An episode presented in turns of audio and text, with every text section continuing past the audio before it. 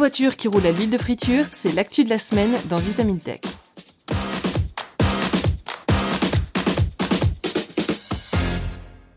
Rouler à l'huile de cuisson, ça ne sera bientôt plus réservé à la voiture burger de Bob l'éponge ou pâté buggy pour les initiés.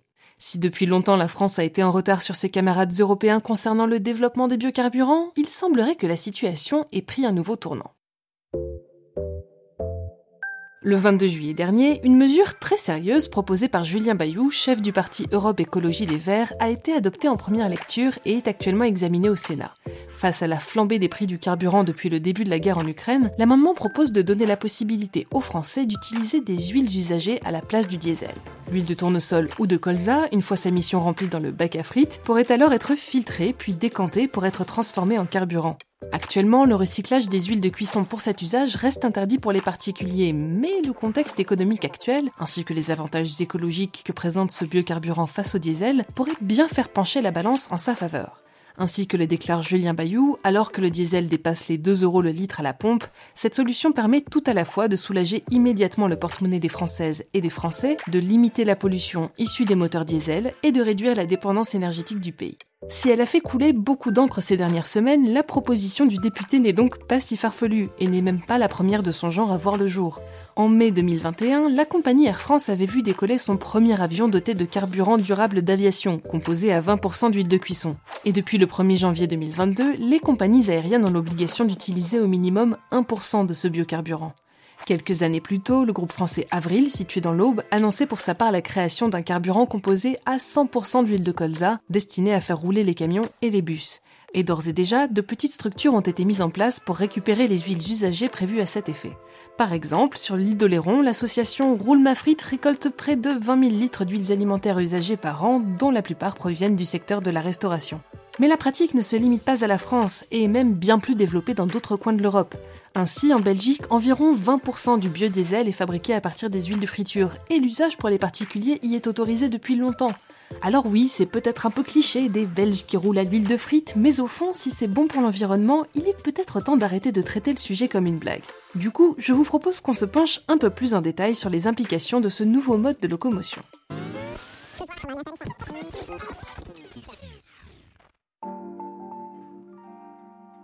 On commence par les avantages et il faut reconnaître qu'ils ont de quoi convaincre. Tout d'abord, le coût. À environ 1 euro le litre aujourd'hui, l'huile de cuisson se présente déjà comme un concurrent de taille face au gazole. Généralement produite localement, elle est aussi moins sensible aux variations de prix que peuvent occasionner des bouleversements géopolitiques au niveau mondial, comme le démontre aisément le conflit en Ukraine. Autre atout qui la rend d'autant plus intéressante financièrement, son rendement, 7 à 8% supérieur à celui du diesel. Ce n'est pas non plus transcendant, mais ça espace quand même les arrêts à la pompe et ça, personne ne s'en plaindra.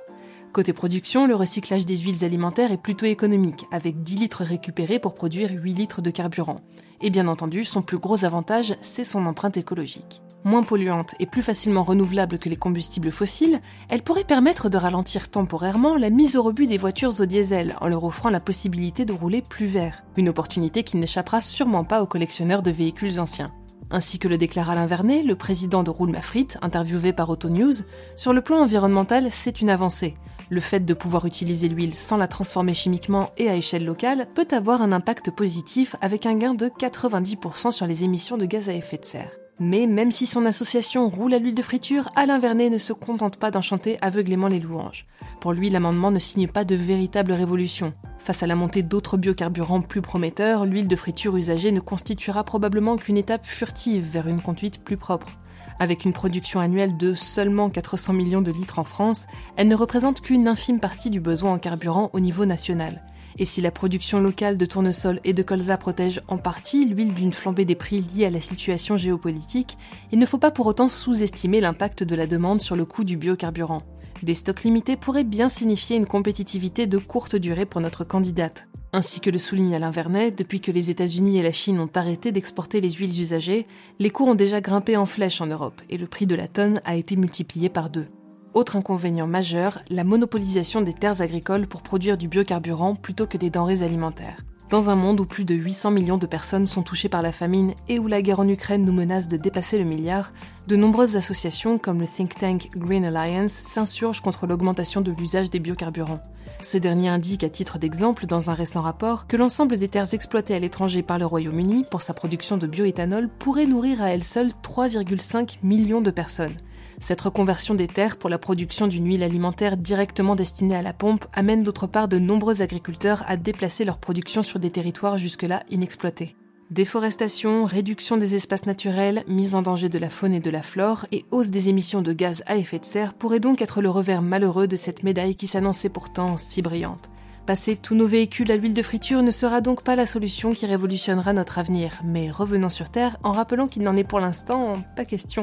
Une fois ces limitations prises en considération, l'amendement proposé par Julien Bayou reste une évolution dans le bon sens. Et si la production actuelle d'huile usagée ne saura pas pourvoir aux besoins de tous, il n'y a pas de raison pour que les 400 millions de litres qui reposent actuellement dans nos bacs à frites ne commencent pas d'ores et déjà à connaître une seconde vie. C'est tout pour cet épisode de Vitamine Tech. Une fois encore, je vous invite à nous retrouver sur vos applications de podcast préférées pour vous abonner à ce nouveau podcast et ne manquer aucun épisode à venir. Des nouveautés arriveront dès la rentrée, alors assurez-vous de nous suivre et n'hésitez pas à nous laisser un commentaire pour nous dire ce que vous pensez de ce nouveau format. Sur ce, je vous souhaite à toutes et tous une excellente journée et je vous dis à la semaine prochaine dans Vitamine Tech.